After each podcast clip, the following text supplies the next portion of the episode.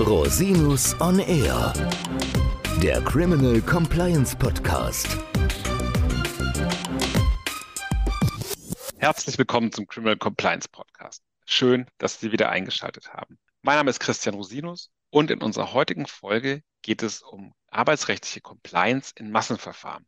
Und da kann ich natürlich als Strafrechtler nicht qualifiziert darüber sprechen. Ich habe mir deswegen einen ganz tollen Gast eingeladen, Herrn Rechtsanwalt Sebastian Juli von der Kanzlei Vanguard Littler. Herzlich willkommen, lieber Sebastian. Ja, vielen Dank für die Einladung, Christian. Ja, es ist ja toll, dass du dir mal die Zeit nimmst. Wir haben ja neulich mal über das Thema diskutiert und haben festgestellt, das ist richtig herausfordernd und auch toll, was die technischen Neuigkeiten angeht und so weiter und so fort. Aber bevor wir in Medias Res gehen, vielleicht erklärst du unseren Hörerinnen und Hörern mal, was du so tust und mit was du dich so Tag ein, Tag aus beschäftigst.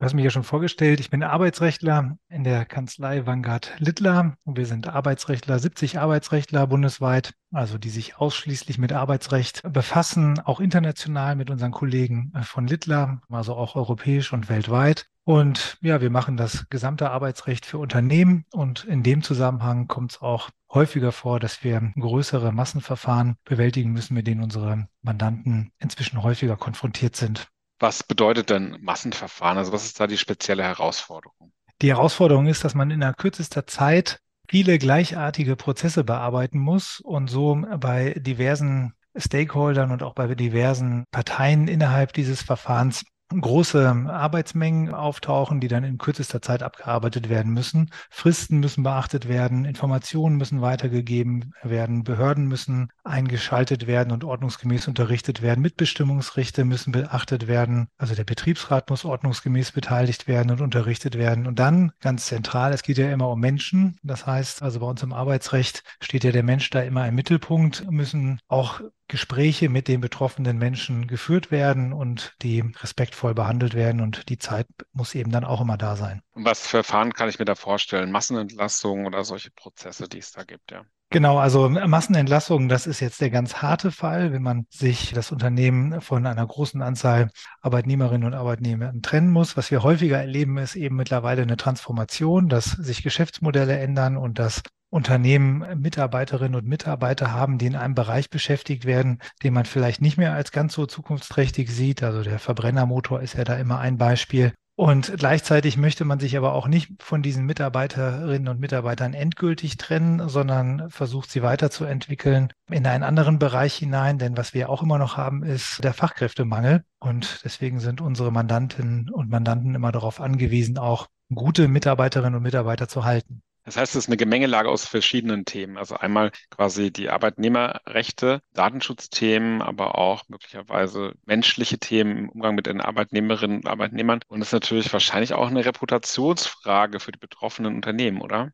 Ja, ganz genau. Also diese Themen, die gehen natürlich auch, gerade wenn eine große Anzahl Betroffener da ist, ist auch immer relativ schnell medienrelevant und man versucht natürlich auch immer, also die Kundenbeziehung ist natürlich ein großes Thema für die Unternehmen, dass sie da nicht eine negative Presse haben. Aber auch als Arbeitgeber ist man ja eine gewisse, stellt man ja eine gewisse Marke dar und versucht ja auch attraktiv zu bleiben für zukünftige äh, Talente. Und da ist natürlich die Reputation ein großes Thema. Und natürlich, klar, die Themen Fristen dürfen nicht versäumt werden. Und vom Arbeitsgericht, wenn man da wirklich hinkommt, äh, muss auch alles professionell laufen. Wie macht man es jetzt? Also was sind so die Schritte, die man geht, damit man sowas erfolgreich umsetzen kann und vielleicht auch die Datenmengen, die da ja entstehen, bewältigen kann? Also wir sind am liebsten gerne ganz am Anfang schon dabei, dass wir schon bei der unternehmerischen Entscheidung beraten und eben diese großen Datenmengen, die es gibt, mit analysieren und den Vorstand und die Geschäftsführung dabei beraten, was alles möglich ist, auch arbeitsrechtlich möglich ist. Da werden wir dann eben mit großen Datenmengen konfrontiert, die wir mit unseren technischen Tools hier analysieren müssen und auswerten müssen, damit wir auch nach Möglichkeit schon wirklich Prognosen erstellen können, wo man am Ende herauskommen kann, auch welche Mitarbeiter nach entsprechenden äh, BAG und LAG-Richtlinien, da gibt es so Punktwerttabellen für Sozialauswahlen, dann betroffen wären. Und die Altersstruktur des Unternehmens, die möchte man ja auch noch erhalten. Und das setzt schon eine große, eine Analyse voraus, die man am Anfang durchführen muss. Da ist ja eine ganze Menge an personenbezogenen Daten dann drin, die ja auch Genau. datensparsam irgendwie verwendet werden müssen, oder? Genau, das ist ein großes Thema bei uns, dass wir den Datenschutz beachten und dass wir da eben darauf achten, dass wir eine Datensparsamkeit wahren. Also nicht alle Daten, die vorliegen, sind natürlich für den, vor allem sehr für den Auswahlprozess in einer frühen Phase schon relevant. Also da versuchen wir auch, dass wir mit anonymisierten Daten arbeiten, dass es noch nicht komplett personenbezogen ist. Und das setzt eben schon ein professionelles Prozessmanagement voraus, dass man die richtigen Daten kriegt und die richtigen Daten dann auch entsprechend so behandelt, dass die datenschutzrechtlichen Bestimmungen eingehalten sind. Da elektronische Hilfsmittel für oder wie macht man das? Also wir haben hier, wir nennen das Produkt Vanguard View und das ist eine Mischung aus einem, einem Data Warehouse und aus einer Dokumentenautomatisierung. Und gerade insbesondere bei dem Data Warehouse ist es so, dass wir die Datenmengen entsprechend schon aufbereitet in das Data Warehouse hochladen und dann schon sind da bestimmte Rechenformeln und Algorithmen hinterlegt, die dazu führen, dass wir eine gewisse, dass wir gewisse Entscheidungsprozesse vorbereiten können. Also wir sind mittlerweile so, dass wir eben nicht mehr nur anhand einer Excel-Tabelle arbeiten, sondern schon professionelle Prozessabläufe haben, die innerhalb eines Data Warehouses gemanagt werden. Ah, verstehe, okay, das ist ja spannend. Also wie weit da jetzt auch schon Legal Tech in Anführungszeichen Einzug hält, ne? Ja. Prozesse. Aber wenn man etwas benutzt, dann dafür, ne? Geht es denn dann weiter mit den Prozessen? Also die Entscheidung steht, man hat eine Grundlage für die Entscheidung getroffen. Wie ist denn dann der nächste Schritt? Man muss ja irgendwann auch mal nach außen gehen dann, ja. Genau, dass wir einen konkreten Projektplan erstellen, also Mhm. wer welche Aufgaben hat, Zeit, Budget und wann welche Abläufe nacheinander einzuhalten sind. Das ist erstmal das Erste. Und dass wir während des gesamten Prozesses für alle Verantwortlichen und äh, die in dem Prozess involviert sind, immer eine Transparenz herstellen, dass alle Informationen für alle vorhanden sind. Hier stellen wir dann entsprechende Dashboards für die entsprechenden Personengruppen zur Verfügung. Früher hat man immer noch dem Anwalt hinterher telefoniert. Heute kann man 24-7 die Informationen aus dem Projektverlauf äh, sehen. Und das setzt eben ein vernünftiges Projektmanagement voraus. Verstehe. Und es denn da auch MitarbeiterInnengruppen, die man da irgendwie speziell behandeln muss? Also ich könnte mir vorstellen, wenn es schwerbehinderte ArbeitnehmerInnen gibt oder wenn es, ja, manchmal ist ja auch die ju- juristische Ausgangssituation nicht so einfach, ne? Wie läuft das? Gibt es da auch Möglichkeiten, das in so einem Projekt auch darzustellen, digital? Genau, wenn wir am Anfang die Analyse machen, dann läuft natürlich das System da durch und erstellt, kennt dann natürlich auch direkt schon, ob ein Sonderkündigungsschutz vorhanden ist. Also zum Beispiel Schwerbehinderte, da sind natürlich auch entsprechende Behörden einzuschalten und Mhm. sind Zustimmungen einzuholen. Das ist ein relevanter Punkt. Oder Betriebsratsmitglieder haben Sonderkündigungsschutz. Da muss man vorsichtig sein. Das wird schon vom System vorher dargestellt. Also, dass wir da eine, eine Red Flag haben, dass hier bestimmte Personengruppen sind, die zwar objektiv erstmal bei einer Sozialauswahl einen gewissen Punktwert haben, aber durch andere Kriterien eben wie zum Beispiel die Schwerbehinderung schutzwürdig sind und damit man da schon genau weiß, wie man die zu berücksichtigen hat. Und das hat dann natürlich für den gesamten Projektverlauf dann entsprechende Auswirkungen, Mhm. als man sich doch dazu entschließt, sich auch von einem schwerbehinderten Mitarbeiter zu trennen. Verstehe. Und jetzt hat man diese Entscheidung getroffen. Es sind oft mehrere hundert Personen vielleicht auch betroffen von so einer Maßnahme. Wie kann man das bewältigen, diesen Arbeitsanfall? Ja, das ist in der Tat so, dass da äh, auch äh, viel Automatisierung inzwischen äh, bei uns da ist. Also wir haben das Data Warehouse verknüpft mit einer Software, die automatisch Dokumente auswerfen kann, also die richtigen Dokumente zur richtigen Zeit. Also wir wissen im Grunde genommen schon am Anfang, wenn die betroffenen Mitarbeiter klar sind und wir die Informationen haben, haben wir schon die Masterdokumente erstellt und das funktioniert so, dass dann ein Fragebogen für jedes Dokument automatisch ausgefüllt wird, über das Data Warehouse verknüpft, so dass wir dann die ganzen Dokumentensätze haben, die dann nochmal überprüfen, immer durch unsere Juristinnen und Juristen, damit das alles auch am Ende fehlerfrei ist. Und so kann man die also viel Arbeit tatsächlich automatisieren und dazu führen, dass man also die Dokumente dann nochmal veredelt und vor allem auch Druck der Personalabteilung wegnehmen, Verstehe. die früher sonst auch immer mit der ganzen Dokumentenerstellung befasst war. Also ich weiß ganz am Anfang, als ich Anwalt wurde, hat man noch ein Template einfach in die Personalabteilung eingereicht und die durften dann zusehen, wie sie damit zurechtkamen.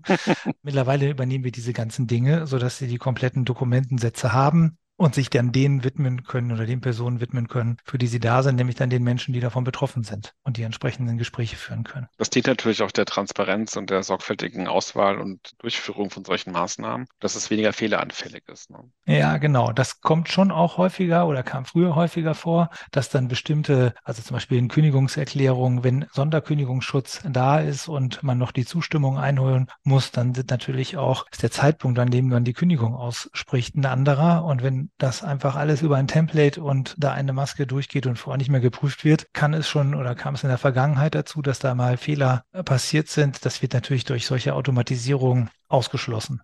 Okay, das ist natürlich total spannend. Und dann werden die entsprechenden Entwürfe finalisiert, abgeschickt an die entsprechenden Behörden oder Gerichte. Gibt es dann quasi zum Abschluss auch nochmal eine Digitalisierungsvariante, dass das dann ein Reporting gibt oder wie läuft das dann ab?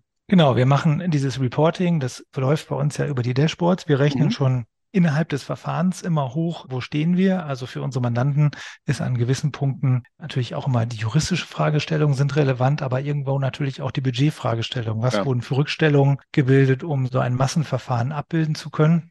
Und hier rechnet unser System immer mit, liegen wir noch im Budget oder liegen wir eben nicht im Budget. Und so können die geeigneten Informationen auch immer an die richtigen Empfänger kommen, die dann immer sehen können, ob wir jetzt noch im Plan sind oder nicht. Und auch wie der Verhandlungsfortschritt sind, weil wir alle Verhandlungsstände tracken und so auch immer genau sagen können, was haben wir jetzt mit welchem Anwalt oder mit welcher Gegenpartei besprochen, wie viel ist da noch im Topf und liegen wir da im Budget im konkreten Einzelfall und was macht das mit dem Gesamtbudget? Also sehr praktisch sozusagen und auch ressourcenschonend. Mhm. Du hast jetzt gesagt, ihr habt da eine Software erstellt oder wie sieht das genau aus? Also im Grunde genommen haben wir verschiedene Software-Systeme miteinander verbunden, mhm. die wir zunächst mal unabhängig voneinander eingeführt haben. Also wir haben einmal unsere Kanzleisoftware, in der wir die Zeiterfassung und sämtliche Informationen, die wir auf der Akte speichern, auch die digitale Akte haben. Dann haben wir ein Data Warehouse. Das ist streng genommen eine SQL-Datenbank. Und dann arbeiten wir noch mit Lawlift eng zusammen.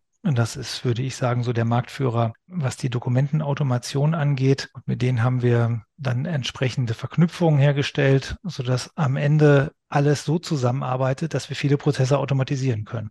Also sehr ein spannendes Projekt. Das ist natürlich sehr zukunftsweisend, dass man sowas macht. Ne?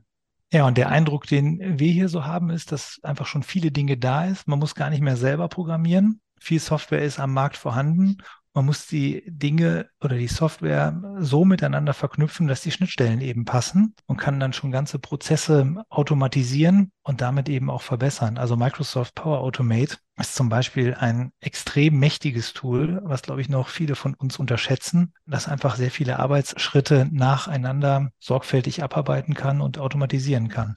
Kannst du mal ein Beispiel machen? Das kenne ich nicht. Vielleicht auch viele Hörerinnen und Hörer kennen das auch nicht. Also Lawlift hat eine originäre Schnittstelle mit mhm. Microsoft Power Automate und wenn dann entsprechender Fragebogen beantwortet wird, dann wird über Lawlift ein Dokument erstellt und danach wird ein Prozess ausgelöst, den man definieren kann. Man kann mhm. andere Software involvieren, also zum Beispiel auch, dass die, dass das Dokument dann in der richtigen Akte abgelegt wird kann man dann eben über Microsoft Power Automate schon einstellen und bestimmte Schritte, die vorher einfach, ich sag mal, mit Klicken und Ziehen einfach manuell gemacht worden sind, die werden automatisiert. Ja, es ist total spannend natürlich. und ist ziemlich einfach zu bedienen. Also es ist, muss man sagen, Power Automate, das ist eine tolle Angelegenheit. Also KI ist mit Sicherheit auch eine wichtige Angelegenheit, die mhm. ja jetzt sehr viel in den Medien ist und natürlich auch durch ChatGPT richtig Aufmerksamkeit bekommen hat. Aber auch ohne KI kann man schon unglaublich viel automatisieren. Also da sind wir sehr gespannt auf die zukünftigen Entwicklungen. Kann man das irgendwo nachlesen oder gibt es eine Homepage, die du empfehlen kannst? Also wir haben natürlich unsere eigene, bei uns ist ja, jetzt klar. die Landingpage, die geht, die geht online, aber... Die können wir auch in die Show Notes packen, ja klar. Gut. Ich wüsste jetzt keine Homepage, wo das jetzt irgendwo mal komplett alles beschrieben mhm. worden ist. Aber gut, wenn die Hörerinnen und Hörer Fragen haben, können sie sich ja wahrscheinlich jederzeit gerne auch an dich wenden. Ja, sehr gerne. Was man sagen kann, also mhm. auch bei uns im Büro gab es natürlich auch Bedenken. Die Frage natürlich immer, was machen wir Anwälte dann noch und automatisieren wir uns hier nicht selber weg? Mhm, klar. Also die Erfahrung haben wir nicht gemacht, muss man sagen. Wir haben einfach, deswegen habe ich auch ehrlich gesagt mittlerweile vor der KI jetzt keine große Angst. Das wird einfach unseren Job verändern. Mhm. Und am Ende bleiben einfach besondere Tätigkeiten über. Also wir sind aktiv dabei, natürlich die Dinge, die es gibt auf dem Markt, also auch KI, möglichst einzubinden, damit wir am Ende die persönliche Beratung und auch strategische Beratung nochmal mehr in den Mittelpunkt stellen. Das ist natürlich das, was du ja auch als Strafrechtler machst. Das ist ja viel Persönliches Business von Mensch zu Mensch. Genau, ja, also der Mensch steht im Mittelpunkt und ist auch der Orientierungspunkt all unseres ja. Tuns. Ne? Beim Strafrecht natürlich noch mehr. Wir suchen ja nach Schuld oft. Ja. KI kann nicht schuldig sein. Jedenfalls nee. noch nicht. Wir werden sehen, was da irgendwann in 20, 30 Jahren passiert. Ja. Aber das ist natürlich wichtig, dass wir diese individuelle Beratung, die ja auch hochwertiger ist, vielleicht auch leisten können, gerade mit Hilfe von Technologie. Und deswegen finde ich den Ansatz sehr spannend. Also unsere jüngeren Anwälte, die ja auch also schon ewig nicht mehr diktieren, dass jüngere Anwälte, die bei uns in die Kanzlei kommen. Fühle ich mich jetzt auch als jüngerer Anwalt. ja. Diktiere auch nicht.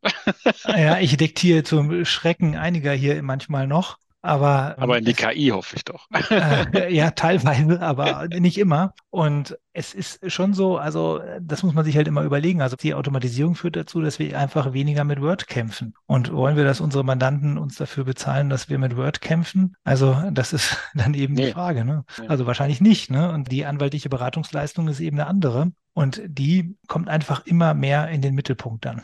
Nee, ist also für mich persönlich eine ganz tolle Entwicklung, weil es einfach einen Mehrwert generiert, den man selber bringt und den jetzt mhm. nicht, also dieses Word-Kämpfen oder das stundenlange Dokumenten durchscannen nach irgendwelchen Informationen, die eine KI oder eine elektronische Lösung viel schneller findet. Das ist ja auch keine Arbeit, die wirklich Spaß macht, muss man, also jedenfalls mir nicht. Ja, ja mir auch nicht. Also, und dann am Ende ja auch fehleranfällig ist, ne? Also was übersieht genau. man dann doch noch, ne? Also es ist schon besser, wenn man sich da von der Technik unterstützen lässt. Ja, und es ist einfach mehrwertorientiert im Hinblick auf Mandantinnen und auch auf sozusagen das, was wir als Anwälte und Anwältinnen in Zukunft auch leisten können dann. Ja. Das ist sehr, sehr spannendes tolles Thema. Äh, haben wir noch was vergessen? Mir fällt ehrlich gesagt nichts ein. Dann, wenn uns noch was einfällt, machen wir einfach nochmal einen neuen Podcast, ja? Genau. Das so Thema ist ja dynamisch. Ja, vielen Dank. Also ich werde auf jeden Fall die entsprechenden Kontakte in den Shownotes verlinken. Wenn Sie, liebe Hörerinnen und Hörer, Fragen an Herrn Juli haben, einfach gerne bei ihm dann anrufen oder eine E-Mail schicken. Ihr, lieber Sebastian, vielen herzlichen Dank für deine Zeit. Es war ein sehr spannender Einblick. Danke, Christian. Hat mir eine Freude gemacht, bei dir mal zu sein. Ja, hat sehr viel Spaß gemacht und hoffentlich bald ein weiteres Mal. Und wenn Sie, liebe Hörerinnen und Hörer, Fragen an mich haben, gerne unter info at osinus-on-r.com. Bis zum nächsten Mal. Ich freue mich auf Sie. Tschüss. Tschüss. Der Podcast stellt lediglich einen allgemeinen Überblick über rechtliche Themen dar und ersetzt selbstverständlich keine Rechtsberatung zu konkreten Fragestellungen im Einzelfall. Bei Fragen wenden Sie sich an Rechtsanwältinnen und Rechtsanwälte Ihres Vertrauens, natürlich auch gerne an uns. www.rosinus-on-r.com oder unter www.rosinus-partner.com.